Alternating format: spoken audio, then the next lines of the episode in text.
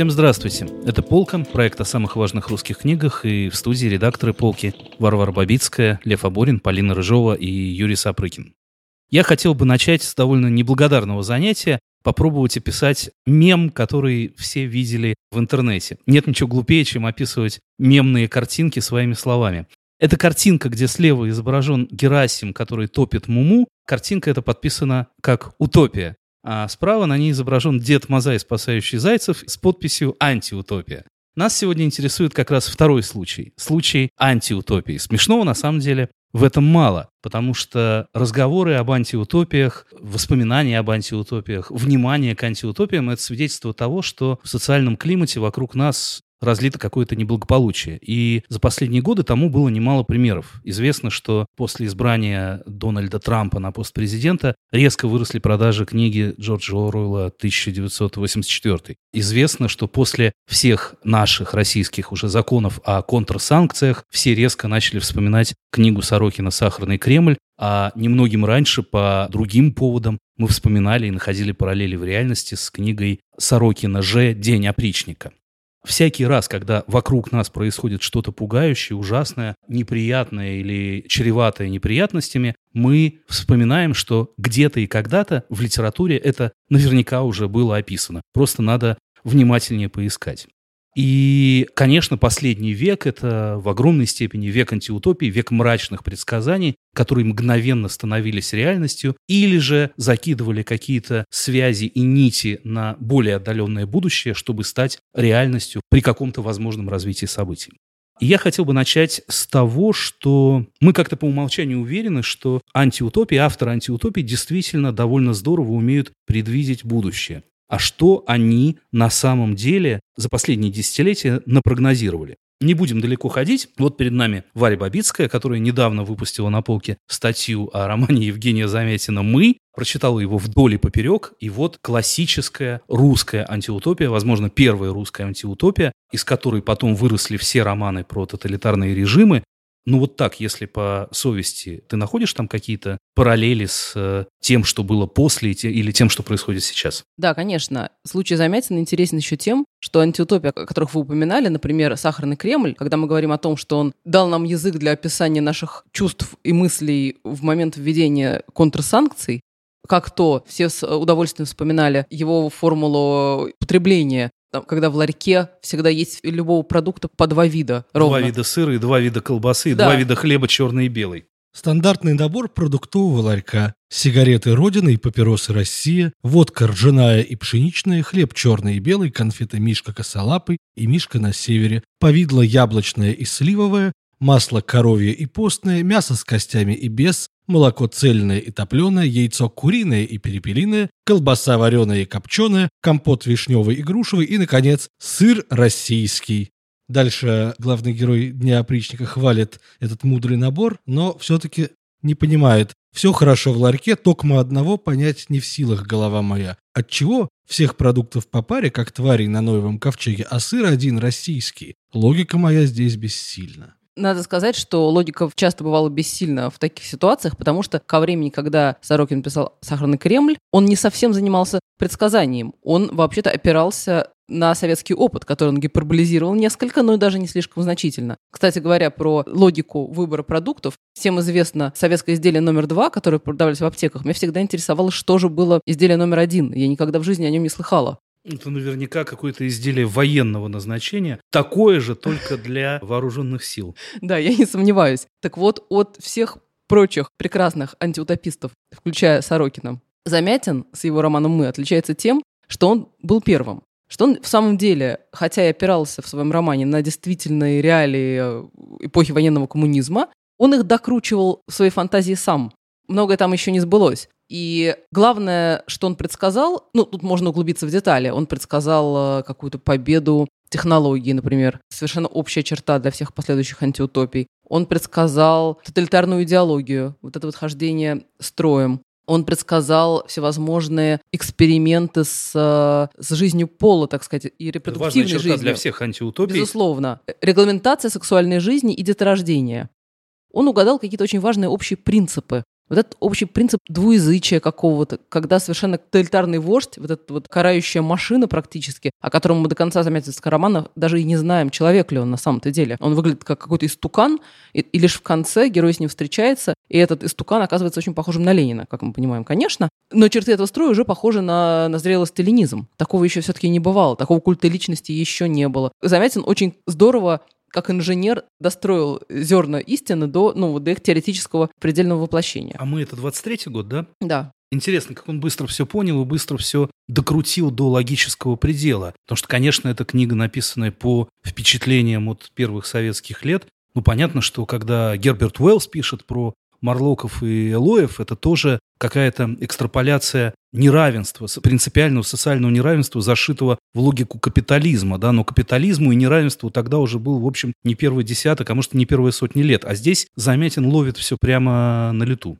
Можно я вклинюсь с э, идеей того, что Замятин все-таки, может быть, не был совсем первым, потому что некоторое подобие коммунистической антиутопии и вполне классическое, и читавшееся вполне легально, изучавшееся в школах, причем, что самое смешное, в школах Советского Союза было и до Замятина, и это история одного города Михаила Салтыкова-Щедрина, которая начинается как абсолютный фарс, да, мы все помним вот эту галерею глупых городначальников города Глупого, с органчиком и фаршированной головой, с э, чувствительными какими-то законами и желанием сесть на закон, если он тебе мешает. Но заканчивается история одного города как совершеннейшая антиутопия. Там действует такой военизированный городначальник по фамилии Угрюм Бурчеев, который превращает город Глупов в подобие казармы, устроенный примерно по образцу фаланстеров про которые Салтыков-Щедрин читал и которые, разумеется, ненавидел. Значит, там все исполняют, цитирую Салтыкова-Щедрина, свойственные им работы, и помимо того, что они должны их исполнять, они должны еще и размножаться. То есть мы замечаем, что в каждой практически антиутопии сразу речь заходит о вещах, которые как бы от человека неотъемлемы и составляют его базовые потребности. Это еда и секс.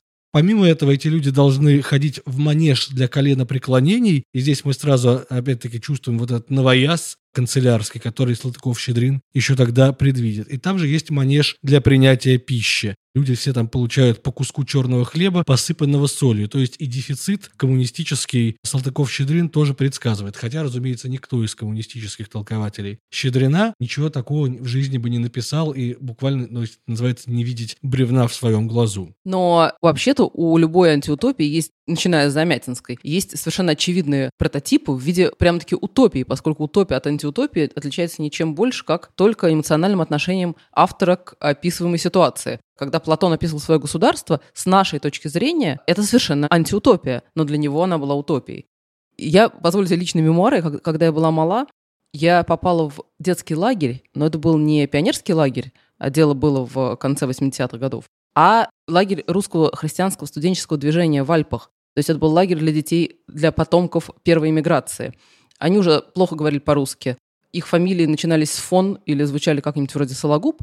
Но в целом это был пионерлагерь. За тем различием, что на линейке при поднятии флага пели не, не знаю, что пели в пионерском лагере, например, гимн Советского Союза, а там пели «Коль славен наш Господь в Сионе». Но за этими различиями небольшими коллективная вот эта вот сущность была та же самая, и мне глубоко неприятно, как как раз ребенку советскому, которого всю жизнь избавляли родители от всего этого коллективизма, который внушал к концу Советского Союза уже абсолютно неприятие. Ну, вообще весь такой опыт, когда мы с вами говорим, что, значит, и в Америке Трамп, и Оруэлл писал конечно, про коммунистическую, но британское общество, все это нас убеждает в том, что, в принципе, в любом обществе человек способен довести самого себя до абсолютно антиутопического состояния. Конечно, и я хочу напомнить о том, что Замятина, конечно, очень, хоть и вдохновила ситуация военного коммунизма, но до «Мы» он написал повесть «Островитяне», которая была целиком основана на его опыте работы в Англии. Дело там происходило в Англии, в индустриальном английском обществе, и все главные черты там уже были. Главное свойство вот этого антиутопического общества, которое он потом описал в «Мы», это как бы искоренение индивидуальности во имя блага массы.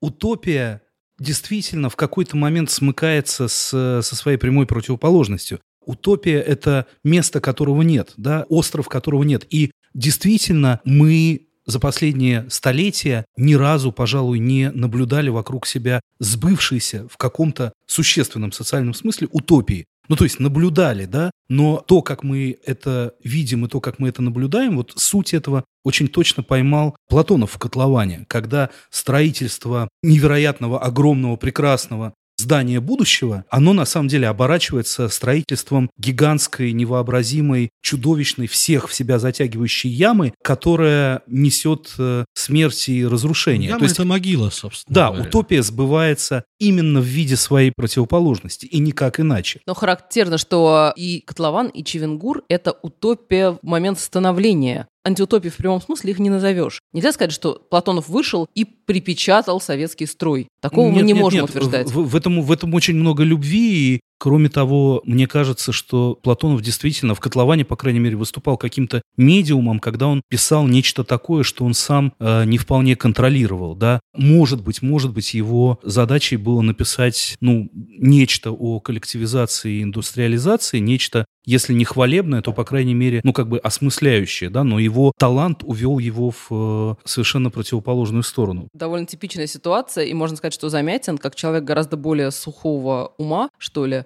и инженерного, как говорили его современники, тоже в «Мы» доказал себе самому обреченность собственных прежних иллюзий, убеждений, потому что утопия становится антиутопией, когда воплощается. Платонов и Замятин, безусловно, предвосхитили советскую эпоху, но мне кажется, вот модус современного мира удивительным образом угадал Олдос Хаксли в романе «О дивный новый мир». Во-первых, он э, предугадал э, появление генной инженерии и э, клонирования. То есть в романе дети начинаются искусственным путем, искусственным оплодотворением, растут в инкубаторах, то есть буквально дети из пробирки. Во-вторых, у Хаксли упоминаются препараты, которые вызывают хорошее самочувствие, то есть, по сути, антидепрессанты, которыми мы сейчас пользуемся. В романе их описывают так. Все плюсы христианства и алкоголя, и ни единого их минуса. Правда, современные антидепрессанты все-таки имеют кучу побочных эффектов, но тем не менее, что-то он в этом смысле угадал. Ну, Хаксли чуть позже развил эту тему подробнее в собственной биографии, в книге «Двери восприятия». Да-да-да. Вот, а в момент работы над дивным новым миром он еще не все знал о препаратах будущего. Еще к тому же он а, упомянул синтетическую музыку, правда, совершенно в негативном контексте, хотя сейчас кажется, что в синтетической музыке нет ничего плохого. Вот. И также еще ощущательные фильмы, то есть фильмы, которые можно воспринимать как-то сенсорно. Правда, сейчас ощущательных фильмов еще нет, но кажется, что это какая-то очень логичная стадия развития после VR-технологий. Ну, Есть за- ASMR запах- Запахи, еще. я слышала, уже, Да, уже да, как-то да, да. используются. Ну, Хаксли это как раз тоже хороший пример антиутопии, которая играет немножко по другим правилам. Есть еще один известный мем, это целый комикс про сравнение Оруэлла и Хаксли. Вывод из него Оруэлл боялся, что нас погубит то, что мы ненавидим и чего боимся, а Хаксли боялся, что нас Да, погубит да, то, да. что мы любим. И кажется, Хаксли был более прав, и, разумеется, это сразу нас отсылает ко всем страшилкам об обществе потребления, которое затягивает нас только в бесконечный бездуховный круг развлечений и полностью Да. лишает, так сказать, сути логоса, можно сказать так.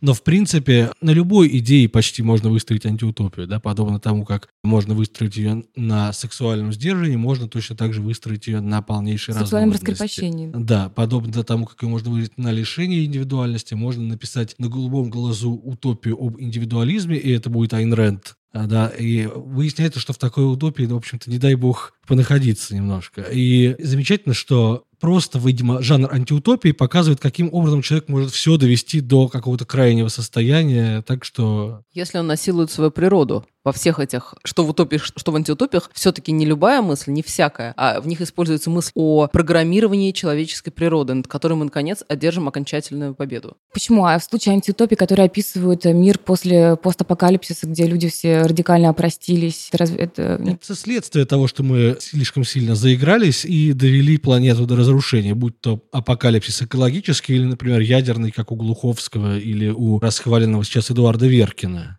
То это след- следующий этап после насилия над собственной природой. Больше того, сейчас есть уже и утопии в том же самом ключе. Они называются cli-fi, да, кли- climatic, climatic fiction. И речь там идет про то, что, в общем, апокалипсис наступил, но люди выжили и начали пользоваться э, солнечными батареями. Solar punk это называют, как люди скоро наконец перейдут на возобновляемые источники энергии и построят все-таки дивный новый мир на обломках старого. У нас, по-моему, еще не было образцов жанра. Ну или какая-то разновидность того, о чем вы говорите, это, по-моему, роман Кормака Маккарти «Дорога», где действительно люди в постапокалиптическом мире, вот мужчина с сыном, которые идут по этой бесконечной страшной дороге в э, полностью разрушенном и обезлюдевшем, обесчеловеченном мире, они все-таки в конце концов приходят к тому, что они как бы открывают заново в себе эту человеческую природу, образ Божий, и кончается все некоторой новой надеждой на то, что жизнь возродится. Ну, видимо, игра Last of Us примерно построена на такой же схеме. Там, правда, не с сыном, а мужчина с девочкой тоже идут и пытаются как-то выжить и чего-то такое найти.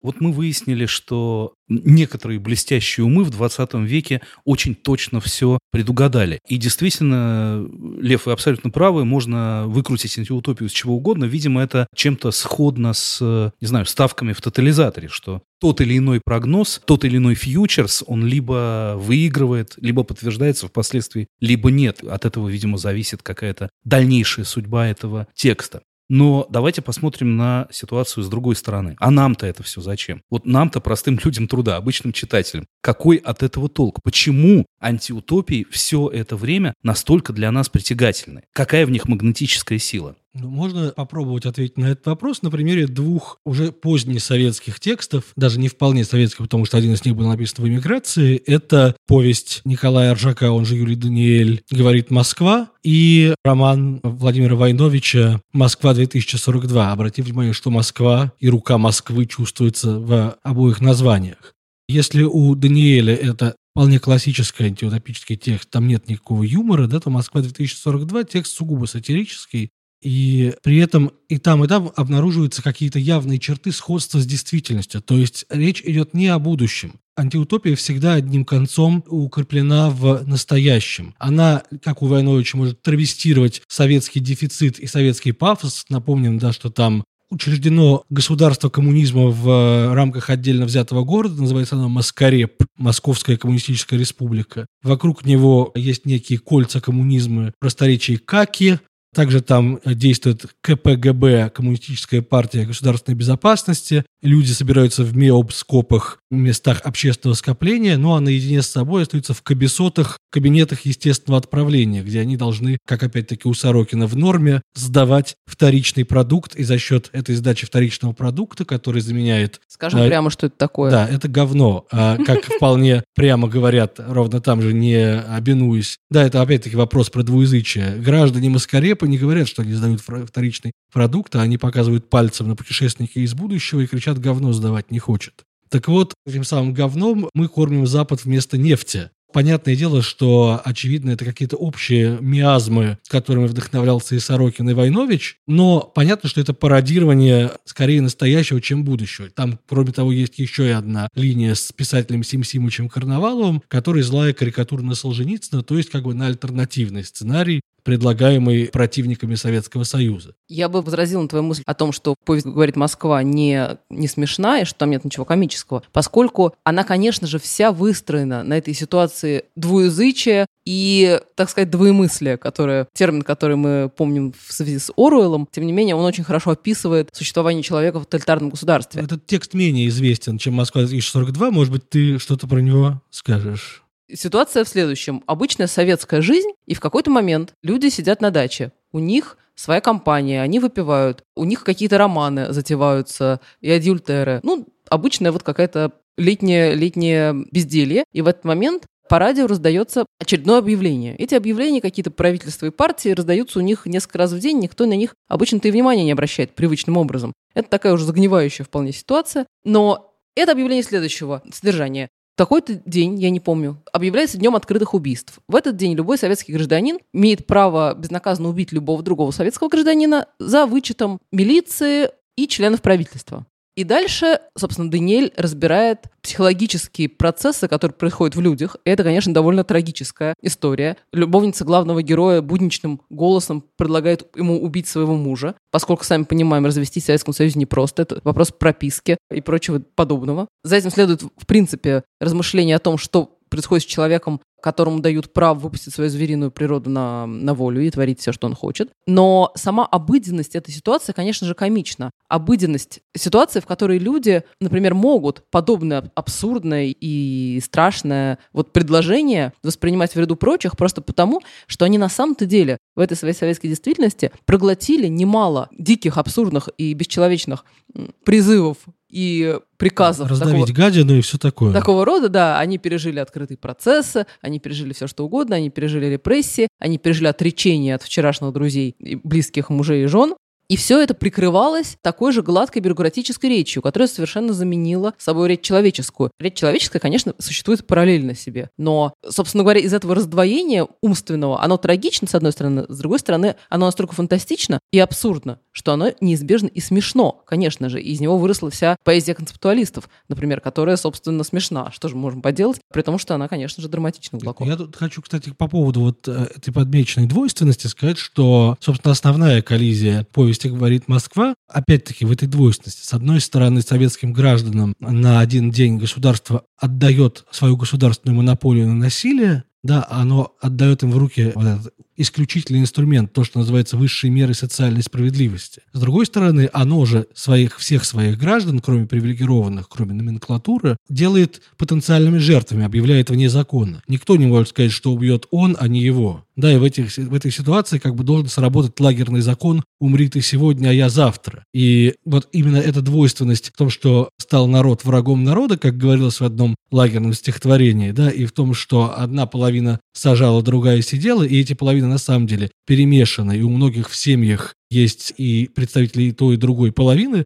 все это очень обыгрывается в повести «Говорит Москва», которая, опять-таки, обратим внимание, происходит не в каком-то отдаленном будущем, а вот здесь и сейчас. И в этом на самом деле содержится ответ на Юрин вопрос о том, зачем антиутопия нужна нам, зачем антиутопия так нужна читателю и почему читатель с такой жадностью на нее набрасывается в поисках языка описания собственных мыслей и переживаний, при том, что антиутопия — это вещь по определению фантастическая и как бы абсурдная. Ответ на это дал, в общем-то, еще Замятин в статье о синтетизме, когда он писал «В наши дни единственная фантастика — это вчерашняя жизнь на прочных китах. Сегодня апокалипсис можно издавать в виде ежедневной газеты. Завтра мы совершенно спокойно купим билет в спальном вагоне на Марс. Заметим, что в этом перечислении, в этом образе не очень расставлены оценки. Мы понимаем, что апокалипсис, который можно издавать в виде газеты, это очень плохо. Это, это описание трагических реалий. А билет в спальном вагоне на Марс – это вроде как хорошо. Но все это черты нашего неотвратимого будущего. Кстати, пока вы говорили про сюжет «Говорит Москва», я вспомнила, что эта же идея про День открытых убийств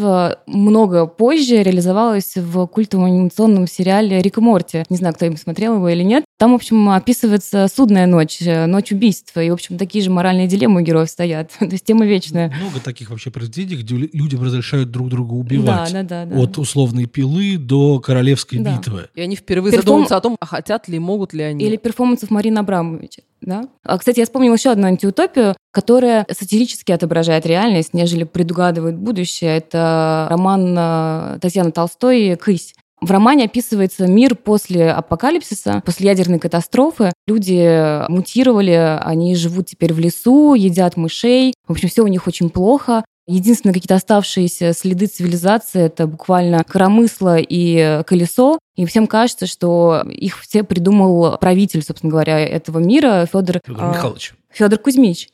Федор Кузьмич. Да. Да, и всем кажется, что все знают, все уверены в том, что Федор Кузьмич придумал всю литературу, собственно говоря. И Толстая, она здесь не сколько предугадывает э, будущее, пишет там о наступлении нового средневековья, о котором будет позже гораздо больше писать Сорокин. Она скорее э, пародирует, иронизирует над э, реальностью 90-х. Потому что 90-е — это время некого культурного, большого культурного слома, время, когда в страну потекло очень много нового всего, новой литературы, и рухнули все иерархии. А, собственно говоря, для героя романа Кейси одинаково важны как и преступление и наказание условное, так и какой-нибудь справочник по домоводству. Он не видит особенной разницы между этими произведениями. Можно предположить, что для Толстой это все свидетельство распада языка, которое она видит Да. вокруг себя, когда язык э, большой русской культуры вдруг распадается до языка желтых страниц или объявлений о поиске работы или глянцевых журналов или чего-то такого. Это, И да, язык- это тоже язык после ядерного взрыва. Этот язык тоже мутировал, как люди. Толстая придумывает вызывает вот некий такой суржик, да, то есть э, смешанный с обычной э, речью. Но вот говоря про возврат, э, возврат в средневековье, нужно заметить, что всякий антиутопист, он немножко, он во многом, конечно, футуролог. Например, торжество новых технологий — это всегда дело будущего, все нарастающее и нарастающее торжество новых технологий. Но многие антиутописты, они, конечно же, прогнозируют, это люди, которые хорошо помнят историю.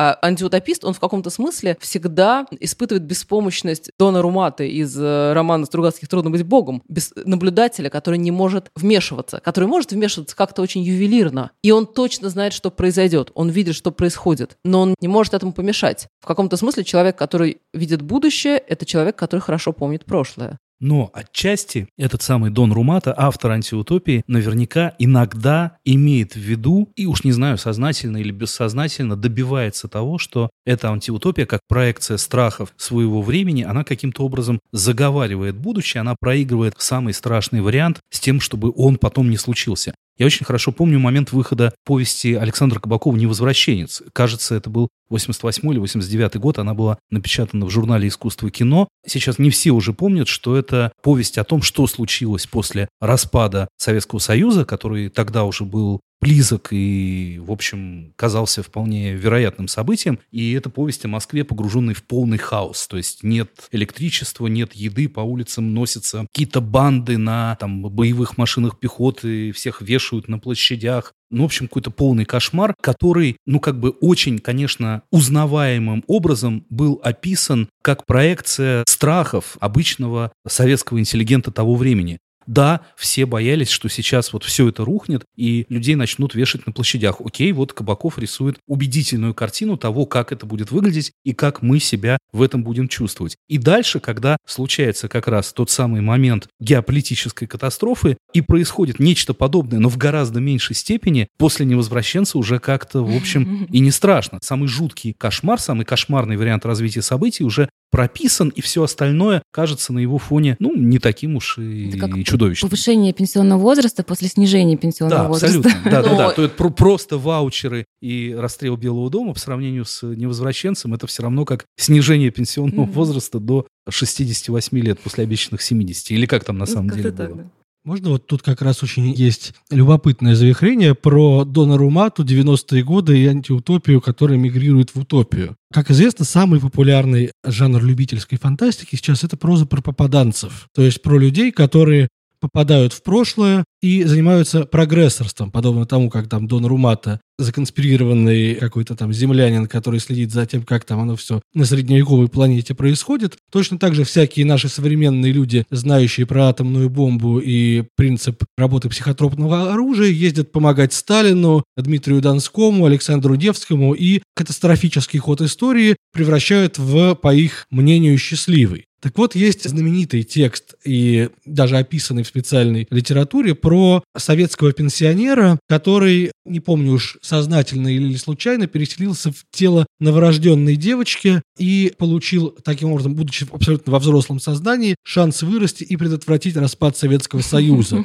А Заканчивается это роман тем, что девочка, достигшая всех возможных э, степеней партийного превосходства, поднимается на сцену президиума и устраивает показательный расстрел всех, кто предаст Советский Союз. Там Ельцин получает пулю, Горбачев и там еще несколько человек, которых мы все знаем из учебников истории. Дальше, разумеется, девочка, подобно персонажу романа «Мертвая зона», гибнет сама, но заканчивается все тем, что Григорий Романов, значит, кладет цветы на ее могилу и говорит, что она была идеалом. То есть вот этот такой, то, то ли дистопический, то ли, наоборот, утопический текст, это законное продолжение всех этих жанровых экспериментов. Эта вещь называется студентка, комсомолка, спортсменка и автор Сергей Арсеньев. Рекомендую. Прекрасно. Ну, э, мы уже выяснили, что мы, как люди, заставшие 90-е годы, мы в каком-то смысле уже оказались и пережили постапокалиптический мир, мир после катастрофы, после распада страны. И, в общем, всеми этими ужасами нас напугаешь едва ли. А вопрос в том, а где мы находимся сейчас? Почему сейчас, в последние годы, так мало пишется антиутопий? А если они пишутся, то они совершенно не похожи на классические образцы жанра вроде Оруэлла, Хаксли и Замятина. Почему так много романов, собственно, постапокалиптических, которые рассказывают нам историю мира после его окончательного разрушения? Я бы сказала, что какой-то ответ, лежащий на поверхности, состоит в том, что, пережив апокалипсис, мы оказались ровно там же, где были до него, что само по себе выглядит антиутопией. Могли бы мы предположить, что атмосфера, в которой мы живем сегодня, будет так сильно напоминать эпоху застоя во многом. Среди нас уже сейчас достаточно технологий, которые могут э, при нужном стечении обстоятельств э, стать э, обстоятельствами тоталитарного государства. Да? То есть просто перечислю и помогите мне, если я что-то забыла. То есть уже сейчас государство может записывать наши телефонные разговоры, может записывать наши сообщения и хранить их, может э, фиксировать наши поисковые запросы, может э, следить за нашими транзакциями, может э, следить за нашим местонахождением и может даже распознавать наши, в общем, лица, если это будет нужно. То есть, на самом деле, чтобы реализовался сценарий романа 1984, достаточно просто найти какую-то кнопочку и, в общем, нажать на нее, потому что все остальное уже как бы готово. Мне кажется, что эта кнопочка, во-первых, уже нажата, во-вторых, ну вот мы видим местами какие-то территории или какие-то социальные образования, где это все становится совсем уже наглядно. Вот вспомним известный материал «Медузы» про Синьцзянь и ага. про уйгуров, про цифровой концлагерь. Это вот ровно оно и есть. Действительно, когда мы говорим про сбывшиеся прогнозы, мы иногда бессознательно не включаем в их число какие-то вещи, ну, как бы более общего порядка, но незамечаемые нами сегодня в книгах, маркированные как принадлежность тоталитарного государства. Понятно, что, ну, несмотря на опросы о любви к Сталину, вот классический тоталитаризм давно позади, и никто из нас не предполагает всерьез, что мы действительно живем под э, каким-то надзором большого брата, который все видит и так далее, и так далее. Но вот когда вы говорите, что государство или спецслужбы могут прослушивать телефонные разговоры, это тоже выглядит таким немножко ретро-приметой, милым приветом из прошлого, потому что в то время как мы добровольно, без всякого принуждения, рассказываем себе абсолютно все в Фейсбуке, так что никакого жучка тебе ставить не надо, ты просто абсолютно прозрачен, не то чтобы для каких-то там специальных Шерлоков Холмсов, а просто для всех своих друзей, для всех людей, которые зайдут к тебе на страницу. Когда вся информация о твоем перемещении в э, интернете, она собирается и хранится на серверах компании Facebook, и, по-моему, это очень слабое утешение, или компании Apple, что это частные корпорации хорошие, а не спецслужбы, которые плохие. Мы прекрасно знаем, что вся эта информация, все эти данные продается, например, по первому требованию и рекламодателям, и каким-то пиарным агентствам, и компаниям, которые занимаются предвыборными технологиями. И если эта информация в принципе существует, то почему о ней может не знать кто угодно? Мы живем в совершенно прозрачном доме, у нас полностью уничтожена приватность, и это тоже одна из вещей, которую предсказывали все авторы антиутопии. Поздравляем, друзья, она сбылась. А, просто мы сами этого и не, не заметили, и Или добровольно на это пошли. Нам как-то стало все равно. Главная проблема антиутопии в том, что мы не думаем об этом, читая Замятин, но в ней есть много удобств. Потому он и пишет о том, что, с одной стороны, апокалипсис, с другой стороны, билет в спальном вагоне на Марс. Мы все хотим билет на Марс. Мы радостно, да что там компания Facebook. Можно залезть к нам в Инстаграм, и мы сами там маркируем каждую точку, где мы оказались, с полной готовностью. Да, и, например, когда мы читаем 451 по Фаренгейту Рэя Брэдбери, мы ужасаемся бездуховности этого мира. Как это? Люди отказались от книг, а вот они приходят домой, и у них там какое-то трехмерное, а, трехмерные развлечения, какие-то искусственные виртуальные женщины перед ними выплясывают. О, ужас, страшное тоталитарное государство будущего. И тут же вот этими Вы намекаете же... на нашу страсть к «Игре престолов», Нет, Юра? И, и, и тут же этими же глазами мы читаем, а иногда и пишем радостные статьи о том, как исчезает вот эта старая привычка к чтению, виртуальная реальность заменит нам теперь и учебники, и образование, перестроит наш быт, и секс, и все на свете. И нам кажется, что это что-то другое. Нет, ребята, это буквально то же самое. Мы находимся в мире Рэя Брэдбери за тем исключением, что за нами еще не гоняются какие-то механические псы или специальные полицейские, которые жгут книги, которые еще случайно остались у нас в руках, ну, и о которых мы еще имеем право разговаривать на полке. Но, к счастью, об этом по-прежнему пишут книги. Да, например, вот э, тот самый виртуальный секс и полицейская слежка, это, например, все сюжеты последних романов Пелевина, которые то ли утопические, да, то ли скорее сатирические, антиутопические. Но чем же страшен этот механический пес, например, Рэя Брэдбери? Он страшен не, не тем, что он причиняет страшную гибель. Многие люди тоже причиняли друг другу и причиняют очень страшную гибель. Он страшен своей неотвратимостью, своей меха... именно своей механистичностью. Ты можешь деться куда угодно, он тебя там найдет. Ты можешь победить даже эту конкретную машину, но эта машина, как пчела из улья, она просто передаст сигнал другой машине, и тебя найдет вот эта вот железная игла. Этим, наверное, объясняется общая страсть к постапокалиптическим уже историям, э, будь то книжки или сериалы, в которых есть попытка начать сначала, и есть попытка попасть снова в непредсказанный мир что тоже важно. Конечно, человек человеку волк отчасти, но отчасти это еще отражение большого разочарования в идее общности, потому что идея общности, то есть коллективизма, была сильно скомпрометирована тоталитарными идеологиями, ну и отказываться от нее тоже ужасно. А в ситуации, когда наша, наш главный враг — это армия зомби или кислотный дождь, людям очень естественно сплотиться, и попробовать построить цивилизацию заново. Книг там тоже, кстати, нету, потому что они уничтожены в ходе апокалипсиса. Но, по крайней мере, есть надежда на возникновение новой культуры. Я тут недавно прочитала книгу, вышедшую в издательстве «Корпус». Называется «Быть человеком в эпоху искусственного интеллекта». Автор Макс Дагмарк. И эта книга впервые, наверное, в моей жизни умерила мой собственный скепсис по поводу будущего. А Тегмарк, он на самом деле описывает э, сценарий будущего, и все довольно ужасные. Ну, то есть один хуже другого. И вот среди этих, всех этих сценариев кажется, что сценарий 1684, он самый романтичный, самый какой-то жизнеутверждающий. Потому что, как Тегмарк показывает, каждый виток развития технологий, он может грозить нам как бы или полным исчезновением, либо какой-то вот совершенно чудовищной формой нашего существования. Но ирония в том, что если мы не будем развивать технологии, мы точно все умрем. А поскольку а, развитие технологий дает Блин, нам... я боюсь вас расстроить, даже если мы будем развивать да, ну, технологии, хорошо, как человечество. скорее всего, мы тоже все умрем. Да, как Реплика философа. Да, как человечество, как вид. То есть развитие технологий дает нам хоть маленький, маленький шанс жить дальше как вид. Но торможение развития технологий, либо их заморозка гарантирует, что мы умрем как вид. Этот вопрос, как быть человеком в эпоху искусственного интеллекта, он, по-моему, снова возвращает нас к Замятинскому роману, потому что одна из вещей, которые страшны в этой книге, это вот тотальная исчисляемость. То, что все они поклоняются математике, все они работают там во славу интеграла, вот и все человеческое содержание в них переложено какие-то количественные рамки. И это то трудно формулируемое, но довольно неприятное свойство, которое имеет и наше время тоже, когда и культура, в которой мы живем, и мы сами под ее воздействием постоянно пытаемся разложить себя на какие-то количественно измеряемые показатели, какие-то туду-листы, лайфхаки. Алгоритмы. А, да, алгоритмы, которые э, Считаем действительно... Э, да-да-да, количество просмотров и лайков, измерять свою успешность э, через количество сердечек, которые поставили по твоей фотографии в Инстаграме. Или алгоритмы, которые действительно берут на себя решение очень многих проблем и управление очень многими вещами, в которых, как казалось, не может не быть такого чисто человеческого, неформализуемого содержания. И у нас по традиции есть э, финальное стихотворение. Вот сегодня оно как раз такого антиутопически алгоритмического свойства, да?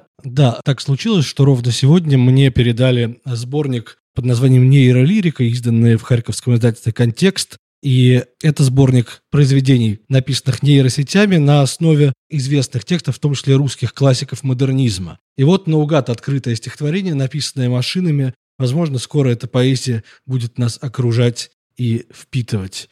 Будет тут темный язык встретиться розы, как солнце до стада, забывца сразу.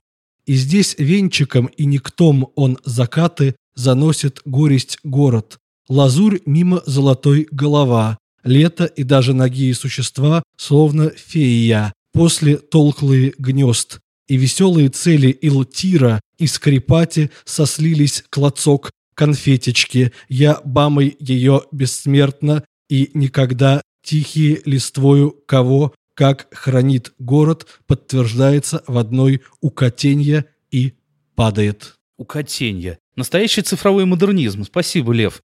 И мне кажется, это стихотворение подтверждает, что все страшное уже произошло, или, по крайней мере, уже описано в русской литературе, а все, что не описано, будет когда-нибудь описано роботами, которые напишут все за нас. Это полка проекта о самых важных русских книгах. Читайте наши статьи на сайте полка.academy. А с вами были сегодня Варвара Бабицкая, Лев Абонин, Полина Рыжова и Юрий Сапрыкин. Всего вам самого замечательного.